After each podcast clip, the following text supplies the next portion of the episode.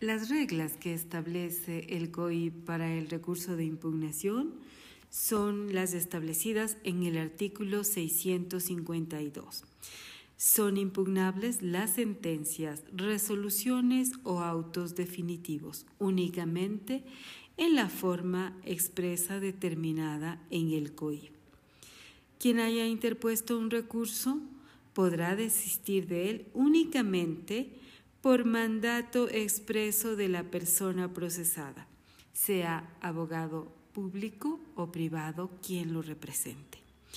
Los recursos se resolverán en la audiencia pública contradictoria en que se fundamente.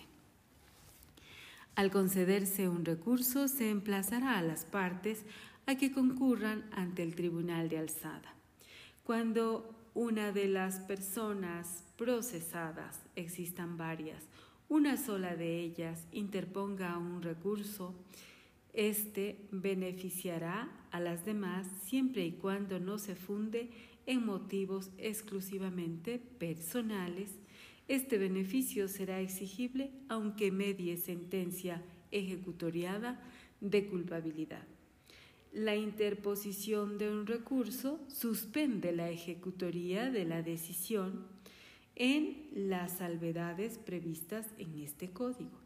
El Tribunal de Alzada, al conocer la impugnación de una sanción, no empeorará la situación jurídica de la persona sentenciada cuando sea la única recurrente.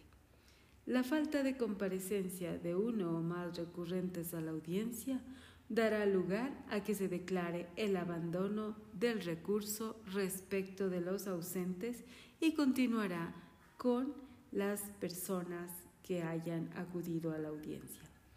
En caso de que el recurrente no fundamente el recurso, se entenderá su desistimiento.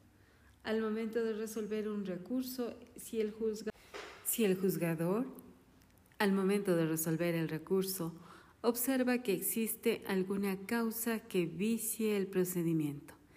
Está obligado a declarar de oficio o a petición de parte la nulidad del proceso. Desde el momento en que se produce la nulidad, a costa del servidor o parte que lo provoque. Habrá lugar a esta declaratoria de nulidad únicamente si la causa que la provoca tiene influencia en la decisión del proceso. Para los efectos de la nulidad o de las causas que vicien el procedimiento se establecen tres aspectos. A. La falta de competencia del juzgador cuando no pueda subsanarse con la inhibición. B. Cuando la sentencia no reúna los requisitos establecidos en este código. Y C. Cuando exista violación al trámite siempre y cuando conlleve una violación al derecho a la defensa.